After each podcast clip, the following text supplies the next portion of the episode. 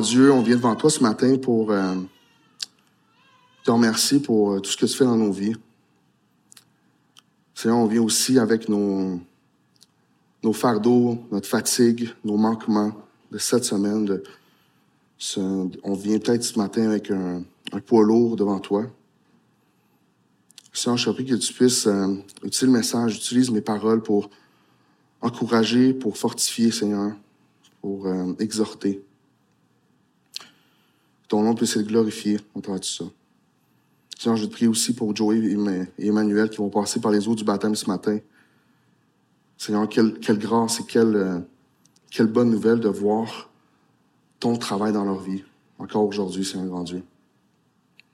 Puis on veut te remercier de ça ce matin. Amen.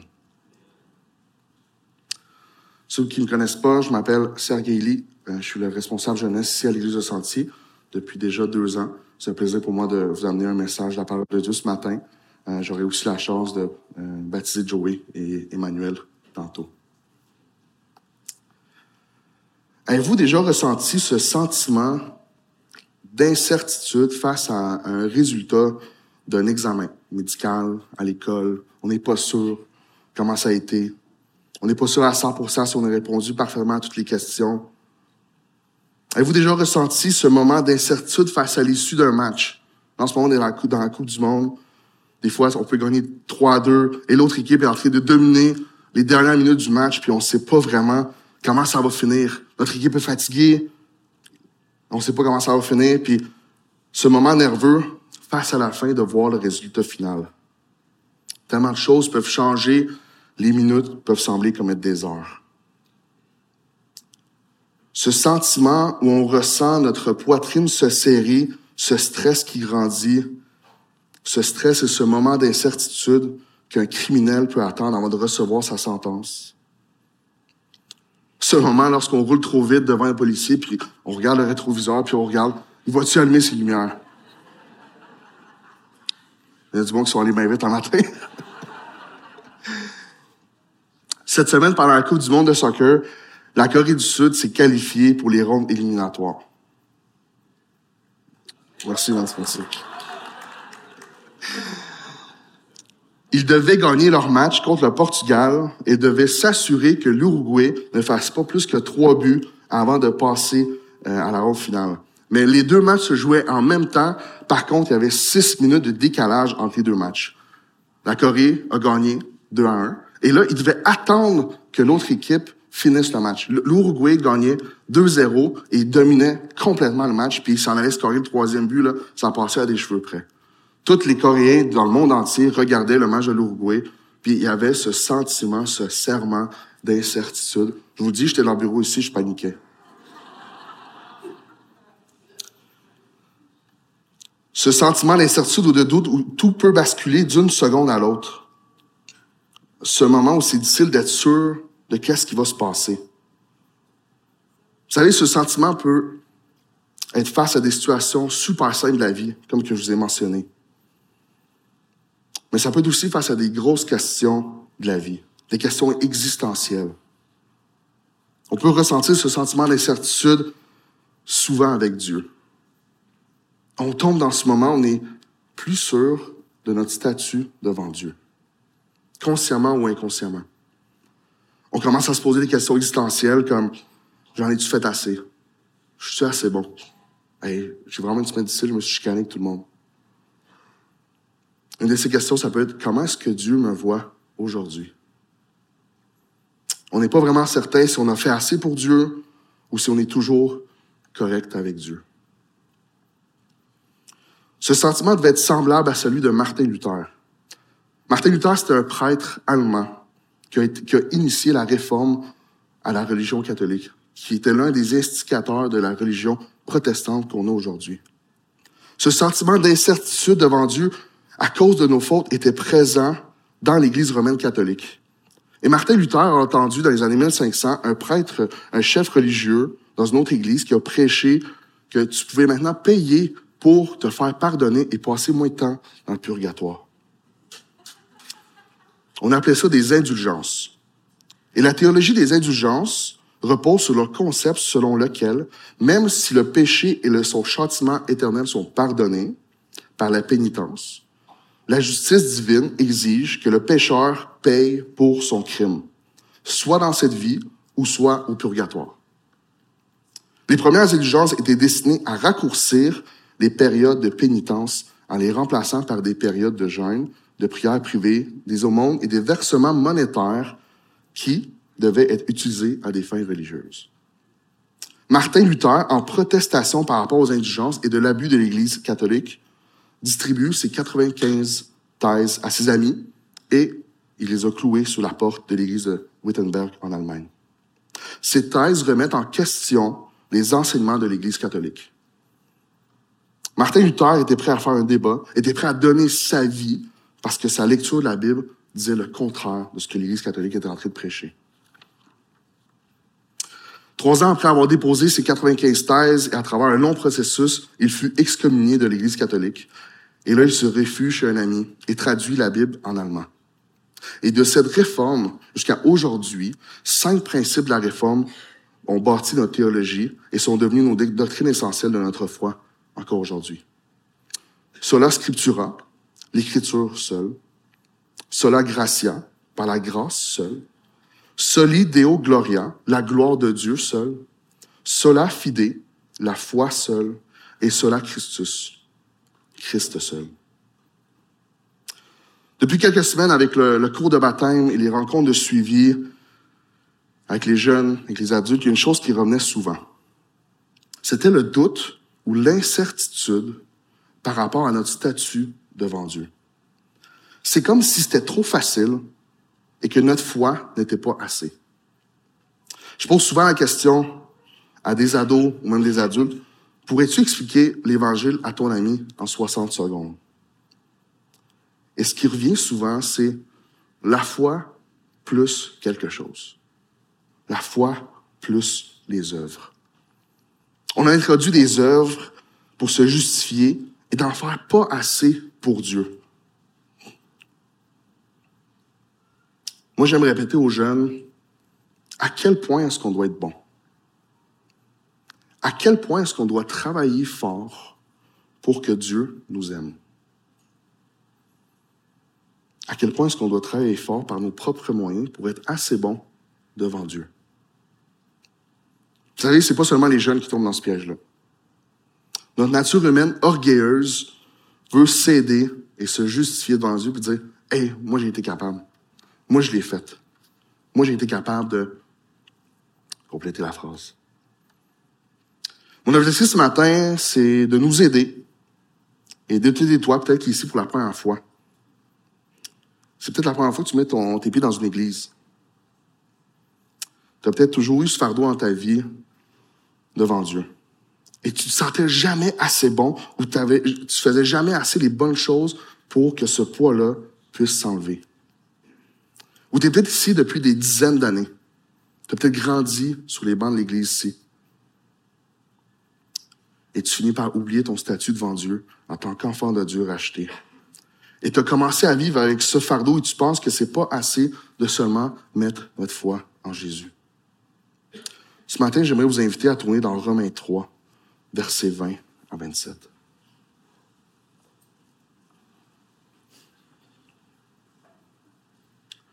Ashley, je pourrais avoir une bouteille d'eau, s'il te plaît? Merci.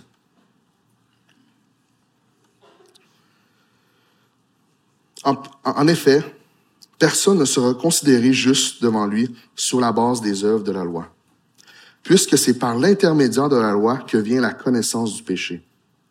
Mais maintenant, la justice de Dieu dont témoigne la loi et les prophètes a été manifestée indépendamment de la loi. C'est la justice de Dieu par la foi en Jésus-Christ pour tous ceux qui croient. Il n'y a pas de différence. Tous ont péché et sont privés de la gloire de Dieu. Et ils sont gratuitement déclarés justes par sa grâce, par le moyen de la libération qui se trouve en Jésus-Christ. C'est lui que Dieu a destiné à être par son sang une victime expiatoire pour ceux qui croient. Il démontre ainsi sa justice, puisqu'il avait laissé impunis les péchés commis auparavant à l'époque de sa patience. Il l'a démontré dans le temps présent de manière à être juste tout en déclarant juste celui qui a la foi en Jésus. Où est donc la raison de se montrer fier? Elle a été exclue. Par quelle loi? Par celle des œuvres, non pas par la, par la loi de la foi.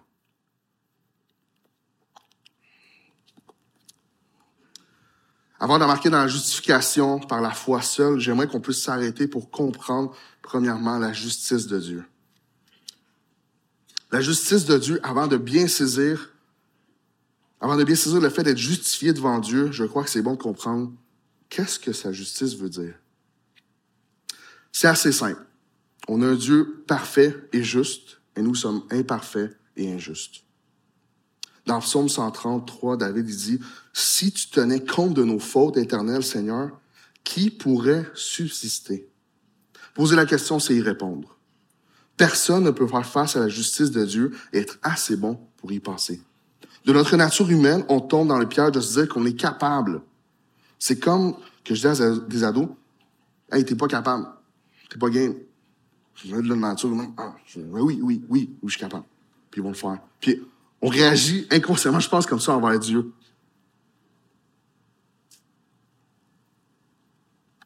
On essaie de se prouver, on essaie d'y arriver. Et Dieu, dans sa perfection, ne commencera pas à négocier avec nous. De notre côté, on sait qu'on n'est pas vraiment à la hauteur et en mesure d'atteindre un niveau de perfection acceptable parce que ça prend seulement une seule faute, une seule, seule erreur pour être disqualifié. Martin Luther, en méditant la lettre de Paul aux Romains, arrivait à la conclusion qu'il manquait quelque chose et que ça faisait pas de sens. Parce que lui, dans le fond, c'était un, prêtre, il, était, avait une maîtrise en théologie, il commençait à faire son doctorat. Lui, la façon qu'il s'est converti, c'était assez impressionnant. Je, je, le souhaite à personne. Il marchait dans la rue, puis un, un, tonnerre est tombé juste à côté de lui. Il a dit, Seigneur, si je survis ça, je donne ma vie à toi. Comme de fait, il a survécu. Notre statut devant Dieu était tellement mauvais qu'aucune bonne œuvre serait en mesure de payer pour avoir son pardon et entrer au ciel. On ne peut pas gagner notre salut. De là vient la justification par la foi seule. La justification par la foi seule se définit, ainsi. La justification est un acte juridique instantané par lequel Dieu considère que nos péchés sont pardonnés et que la justice de Christ nous appartient et nous déclare juste à ses yeux. J'aimerais vous poser une question ce matin. Si vous devez mourir aujourd'hui, où iriez-vous et pourquoi? Si vous avez répondu au ciel à cause de nos bonnes actions, j'aimerais qu'on puisse relire le verset 20 qui dit, En effet, personne ne sera considéré comme juste devant lui sur la base des œuvres de la loi, puisque c'est par l'intermédiaire de la loi que vient la connaissance du péché. Notre nature humaine, notre tendance, c'est de dire, par la foi et quelque chose. Par contre, la justification ne nous rend pas meilleurs ou ne nous transforme pas. La justification est un terme légal. Cela signifie être déclaré juste. Devant le tribunal de Dieu sur la base de nos œuvres, nous sommes condamnés coupables. Tous sont péchés sont privés de la gloire de Dieu et ils sont gratuitement déclarés justes par sa grâce. Nous devenons justifiés devant Dieu à cause de la justice de Christ, qui a été une victime expiatoire pour nous. Par la foi, nous devenons justes aux yeux de Dieu à cause que Christ a fait. Notre problème était tellement intense que Dieu a dû trouver une solution qui était en dehors de nous. Au moment où nous, mettons notre foi en Jésus, on reçoit ce statut non coupable devant Dieu. Vous savez, Martin Luther a passé la majorité de sa vie à défendre ces doctrines que nous, sommes justifiés sur la base de notre foi en Jésus seul. C'est le fondement de tout ce qu'on fait aujourd'hui. Selon le catholicisme romain, la justification est comme un travail à long terme et te rend juste et va te déclarer juste à un moment donné si tu es assez bon. Tu dois constamment travailler pour ton salut et être assez bon comme une balance. C'est comme si tu avais tes, tes, mauvaises actions puis tes bonnes actions. Puis à un moment donné, si tes bonnes actions sont assez, sont plus fort que tes mauvaises actions, tu vas être, être correct. C'est, fou, on voit souvent la justice là, dans, dans le monde être, représentée, représentée par une balance. Les bonnes choses et les mauvaises choses. L'affaire, c'est que devant Dieu, une seule faute, il n'y a rien qui va être plus lourd que ça. Il n'y a rien qui va débalancer ça, parce que ça prend seulement une erreur.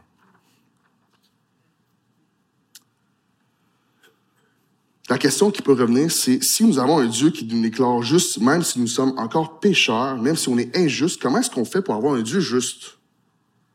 Imaginez un juge qui déclare un meurtrier non coupable sans procès, sans tenir compte des lois et du système judiciaire.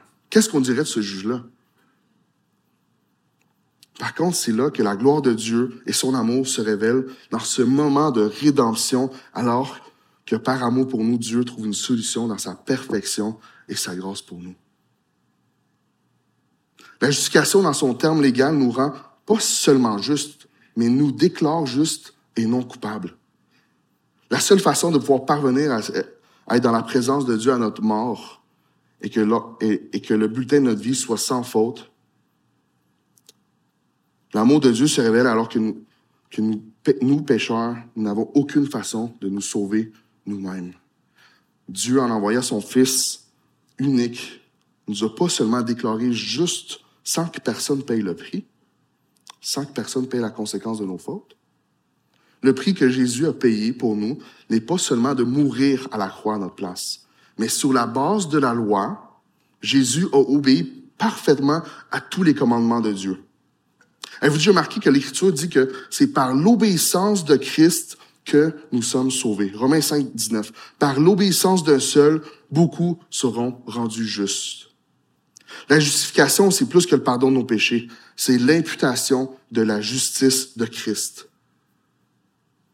C'est que Paul veut dire lorsqu'il affirme que Christ a été fait pour nous sagesse, justice et sanctification et rédemption. Être justifié ne signifie pas que Dieu a aboli, la justice de sa loi pour que nous puissions vivre impunément.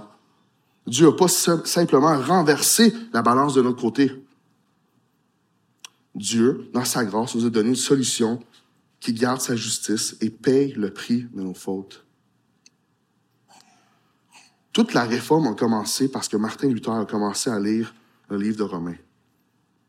Et en faisant face aux chefs religieux de l'époque qui annoncent la vente d'indulgence, en lisant Romains, il tombe sur Romains 1, 16 et 17. En effet, je n'ai pas, honte de l'Évangile. C'est la puissance de Dieu pour le salut de tout homme qui croit, du juif d'abord, mais aussi du non-juif. En effet, c'est l'Évangile qui révèle la justice de Dieu par la foi et pour la foi. Comme cela est écrit, le juste vivra par la foi.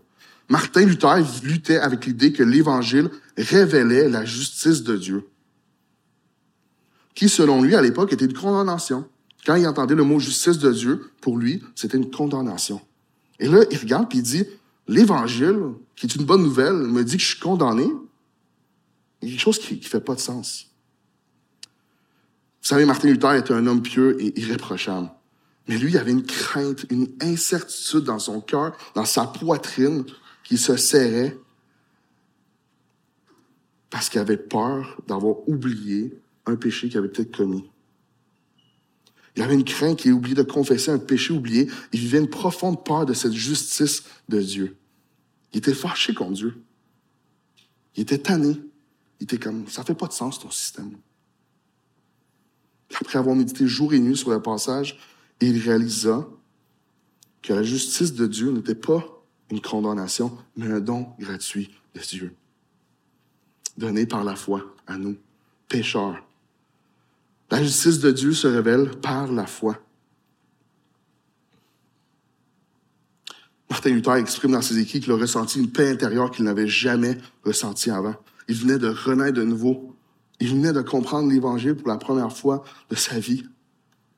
Puis, ce qui est intéressant pour expliquer sa nouvelle compréhension de l'Évangile, Martin n'a pas utilisé Romain pour quand il prêchait aux autres. Il a utilisé Cantique des Cantiques verset, chapitre 2, verset 16, où le roi dit à sa bien-aimée, ou la, bien-aimée dit à son roi, mon bien-aimé est à moi, et moi, je suis à lui. Il explique que l'évangile est comme cette histoire d'un roi riche qui représente Christ et la pauvre fille prostituée qui nous représente. Vous savez, il n'y a rien que cette jeune fille puisse faire pour gérer ses dettes. Il n'y a rien qu'elle puisse faire pour se sortir de ses dettes, à moins forte raison d'un jour de devenir reine. Par contre, le roi tombe amoureux d'elle et la demande en mariage. Le jour de son mariage, elle lui dit, Mon bien-aimé est à moi et moi, je suis à lui. Je partage tout avec lui. Elle partage avec lui toutes ses dettes, toute sa honte. Et le roi, tellement riche, qu'il gère sa simple dette en un claquement de doigts. Le roi dit à elle, chérie, tout ce qui est à moi est à toi. Je le donne à toi. Tout ce que je partage est à toi. Par cette déclaration, elle devient reine. Tout le royaume du roi est devenu à elle. C'est pas comme si euh, elle a passé à travers l'école la royauté pour devenir reine. C'est pas comme si elle a fait tous les examens d'étiquette. Voici comment les reines doivent se comporter. Elle sait pas comment vraiment gérer dans un, dans un château. Elle sait pas qu'il y a des servantes qui viennent la servir maintenant. Ses actions n'ont pas encore été mises à l'épreuve et n'ont rien prouvé d'elle d'être digne de royauté. Et c'est là que Martin Luther explique ce beau message et cet échange incroyable de justice. Où dans l'image, Jésus est représenté par le roi et il prend toute notre dette, notre culpabilité, notre honte et la couvre par son précieux sang à la croix. La vie et la mort de Christ est plus fort et plus puissant que n'importe quel péché dans notre vie. Il n'y a rien sur cette terre qu'on ait fait que Jésus ne peut acheter et payer. Jésus nous donne un nouveau statut devant Dieu, d'enfant de Dieu d'enfants de Dieu rachetés. Richard Sibbs, un, puritain, a dit, il y a bien plus de grâce en Jésus que de péché en moi. Par la foi, nous avons maintenant accès à cette justice de Dieu rachetée par le sang de Jésus. Par ce nouveau statut, on peut maintenant venir à Christ avec confiance, car notre dette a été payée. Ce nouveau statut me donne une assurance et une confiance et une sécurité devant Dieu. Un pasteur américain du nom de Alistair Begg partageait ces illustrations que je, réécoute à chaque semaine parce que c'est trop bon. Il marchait à Fort Lauderdale en vacances, puis un groupe d'évangélistes l'approche, puis ils disent Hey, monsieur, si vous mourrez aujourd'hui, vous allez où? Et lui, il dit Si ma réponse commence par un je, je me trompe. Je vais au ciel à cause que j'ai lu ma Bible à cause que je vais à l'église, à cause que je donne, parce que je crois, parce que j'ai la foi. Il dit la seule bonne réponse est au troisième temps. Parce que il, parce que Christ a fait tout ça pour moi. Imaginez la, scène au ciel. Vous savez, Jésus a été crucifié, pas tout seul, il y avait deux personnes à côté de lui. Il y avait, il y avait deux brigands qui méritaient d'être crucifiés.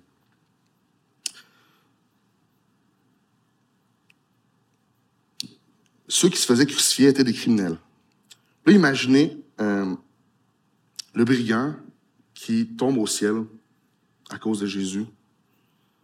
Parce que le brigand a dit, je te reconnais que tu es, mon sauveur, tu es mon Seigneur. Imaginez, lui, il arrive là, au ciel, il y a peut-être des gens que lui, il a, il attaqué, il a volé, il a frappé. Le monde commence à lui poser des questions. Hey, qu'est-ce que tu fais là? Vous savez, comme vous êtes, vous êtes en voyage quelque part, là, puis là, vous voyez comme quelqu'un que vous connaissez, puis c'est comme, hey, je m'attendais pas que tu sois là. Qu'est-ce que tu fais ici? Puis lui de répondre, j'ai aucune idée. Il arrive au ciel, il passe par l'accueil. Puis là, le monde, il pose des questions. Il demande, tu viens de quelle église? As-tu été à l'école publique? C'est quoi ta position théologique par rapport à la création? C'est quoi ta position théologique par rapport à la fin des temps? As-tu été baptisé? Lui, dans sa confusion totale, il comprend aucunement les mots qui viennent de sortir de la bouche de tous ces gens-là. Et là, les gens disent, comment t'as fait pour être ici? Et lui de répondre, le gars dans le milieu a dit que je pouvais venir. C'est la seule réponse qui compte. Notre foi en Jésus nous rend libres, nous donne accès au Père, nous, nous réconcilie avec Dieu, Maintenant, on peut s'approcher de Dieu avec courage, non pas par nos propres forces et nos propres moyens, mais par la grâce de Dieu pour nos vies, par le moyen de la foi en Jésus-Christ. Nous ne sommes pas seulement déclarés justes devant Dieu, on est rendus justes. Quelques points d'application pour nos vies. Premièrement, si ta réponse à ma première question de tantôt, où tu irais si tu mourais aujourd'hui, a été je sais pas. Je veux t'inviter avec moi sur ce chemin que j'appelle le chemin de Rome, le chemin des Romains. Je veux t'inviter à, voir ce beau cadeau qui se cache dans ces écritures-là. Premièrement, tous sont péchés. Romains 3, 23. Tous sont péchés sont privés de la gloire de Dieu. Romains 3, 10. Comme ça est écrit, il n'y a pas de juste, pas même un seul. Et là, à cause du péché, on est déclaré injuste devant Dieu. En effet, le salaire du péché, c'est la mort, mais le don gratuit de Dieu, c'est la vie éternelle Jésus-Christ, notre Seigneur. Dieu nous a aimés. Mais voici comment Dieu prouve son amour, son amour envers nous alors que nous étions encore des pécheurs. Christ est mort pour nous. Si tu reconnais publiquement de ta bouche que Jésus est le Seigneur et si tu crois dans ton cœur que Dieu l'a ressuscité, tu seras sauvé. En effet, c'est avec le cœur que l'on croit et l'on parvient à la justice et c'est avec la bouche que l'on affirme une conviction et parvient au salut. Si ce matin, devant Dieu, tu donnes ta vie, tu donnes, tu mets ta foi en lui, voici ce que Romain dit. Il n'y a donc maintenant aucune condamnation pour ceux qui sont en Jésus-Christ qui ne vivent pas conformément à leur nature propre, mais conformément à l'esprit. Si ce matin, tu as besoin de parler, de venir voir un pasteur, de venir voir quelqu'un, euh, des gens au kiosque, il y des leaders ici, des anciens qui sont présents pour vous, ça va leur faire plaisir de vous prendre du temps avec vous. Si ça fait des années que tu es chrétien, je veux t'inviter à faire une chose. Rappelle-toi, la foi salvatrice est plus qu'un un assentiment mental. C'est plus qu'une chose dans ta tête, c'est plus que rationnel. La, foi salvatrice embrasse, s'appuie et fait confiance à tout ce que Dieu a fait pour nous en Jésus-Christ. La justification est par la foi seule, car il s'appuie et se repose sur le Christ seul pour être délivré de la colère de Dieu. La justification est par la foi seule, car la foi trouve sa joie dans un Christ seul. Le considéra comme la perle du grand prix, celui qui est plus désirable que tout ou quiconque. La foi se repose dans le bien-aimé, sachant qu'il n'y a pas de salut, de paix ou de joie ailleurs. La foi nous sauve non à cause de notre foi, mais à cause en qui est-ce qu'on met notre foi. La force de notre foi ne change rien, parce qu'on peut douter, on peut avoir peur, on peut être incertain, mais l'objet de notre foi, c'est ça qui nous sauve. Nous rappeler de sa, vie, sa mort et sa résurrection pour nous rend, nous rend humbles et glorifie Dieu à travers son œuvre. On peut maintenant faire face à la mort avec confiance et assurance. Notre sentiment d'incertitude que je parlais ce matin, face à la mort, face à la vie, face à Dieu, il est maintenant atténué. On peut venir à Dieu avec une pleine confiance. Pas à cause de nous, mais à cause de ce que Christ a fait pour nous, quand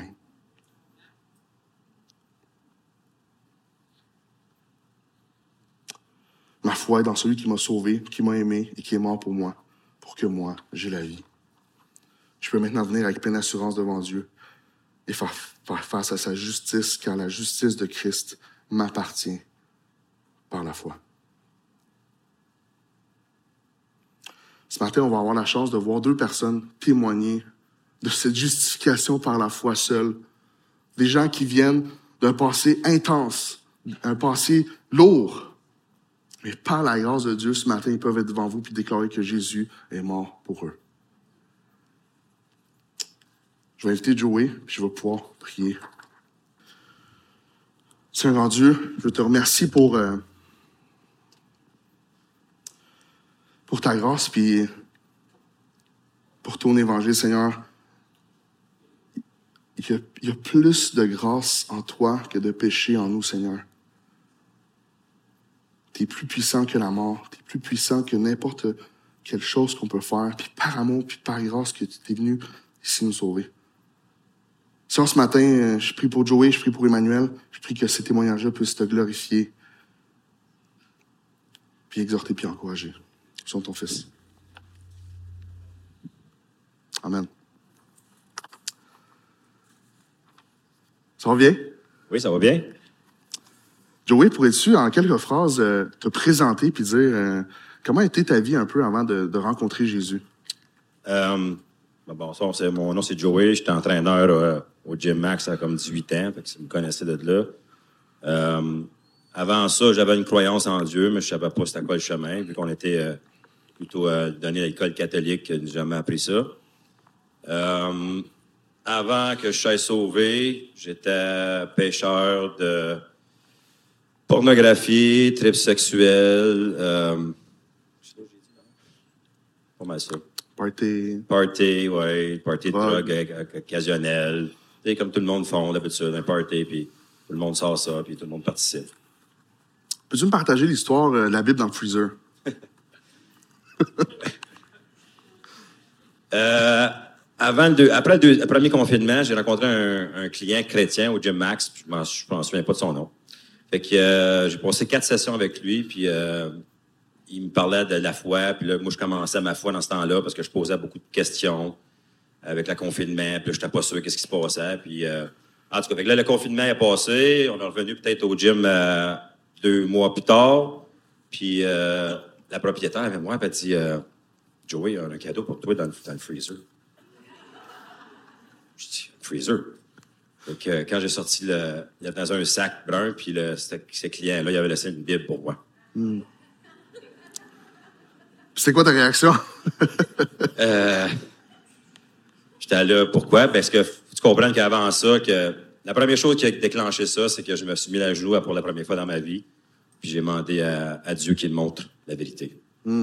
Sincèrement. Fait que, il m'a montré toute cette vérité-là, puis là, ben, évidemment, quand la Bible est venue vers moi, j'ai compris que la Bible, la vérité était dedans.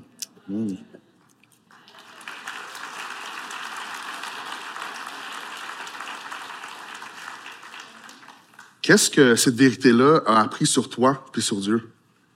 Qu'est-ce qu'elle a appris, la vérité? Ouais, en lisant la Bible, tu- comment est-ce que tu t'es vu? Qu'est-ce que tu as appris sur toi en lisant la Bible? Ben, j'ai vu que j'étais pêcheur, puis euh, que, je- comme que tu expliquais tantôt, que. Je comprends pas ta question. Je vais t'en donner les plus faciles, Dans OK? le document, ça, là. Euh, en lisant la Bible, la Bible t'a montré quelque chose sur toi. Tu étais un pécheur, Oui. puis, mais ça, reste- ça finit pas là, right? Non. OK. Il m'a montré que Jésus, c'était la vérité. Puis, euh, il y a des gens qui ont venu par moi ce temps-là. Fait que quand tu demandes pour Dieu la vérité, ben, il y a plein de gens qui s'en viennent vers toi.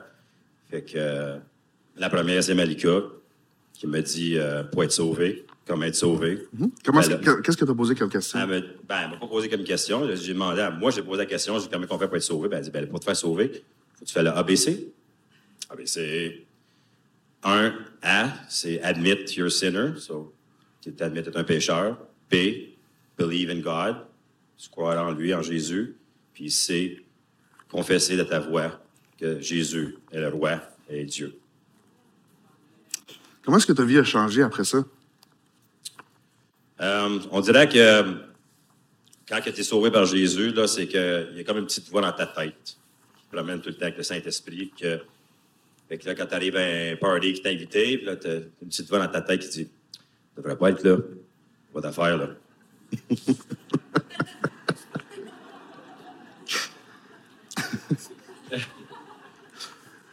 Tu fais-tu encore des parties, des trips sexuels, puis des... Non. Il il m'a montré tout ça, puis après ça, ensuite, ben, euh, il est venu tout. J'ai demandé qu'il lave tous mes péchés, qu'il transforme en moi euh, sa foi, puis euh, je- que je vive en lui. Puis depuis ce temps-là, ma vie a totalement changé. Amen.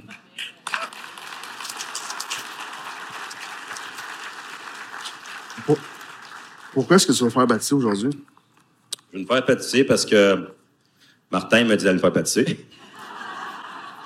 On, on sort un soir avec Martin, puis il dit euh, Joey, euh, tu vas te faire baptiser. Je dis Ben, j'ai pas besoin de me faire baptiser pour être sauvé. Je suis déjà sauvé, j'ai pas besoin de me faire baptiser. Il dit Écoute, je te dis pas que c'est pour que tu t'aides à te faire baptiser pour te faire sauver. Je fais juste te dire que moi, je te dis le message de lui que va te faire baptiser. Que là, ça m'a travaillé dans ma tête pour une couple de semaines. Puis après ça, j'ai, j'ai- je t'ai contacté Sergei, puis j'ai dit Ben, je pense que c'est le temps que je me fasse baptiser.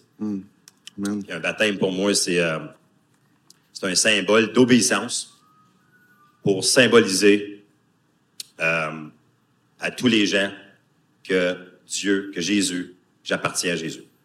Amen.